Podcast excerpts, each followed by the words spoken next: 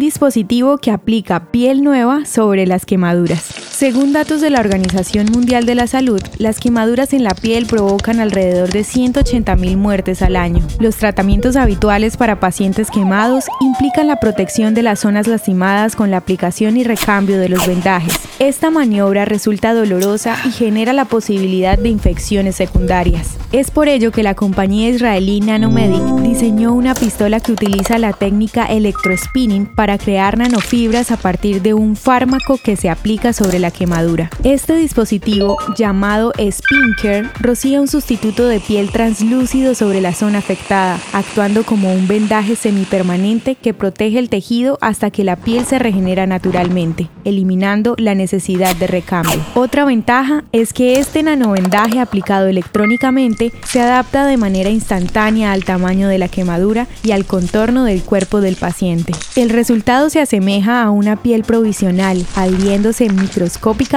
a medida que es aplicada. Spinker funciona en quemaduras de hasta segundo grado y su semipermeabilidad permite la respiración celular, el intercambio de oxígeno y la regulación natural de humedad. Esta técnica de regeneración existe desde hace años, pero nunca había estado disponible en un dispositivo portable como Spinker, haciendo más fácil el proceso de aplicación en los pacientes. Así, una vez más, Israel ofrece soluciones médicas al mundo de hoy.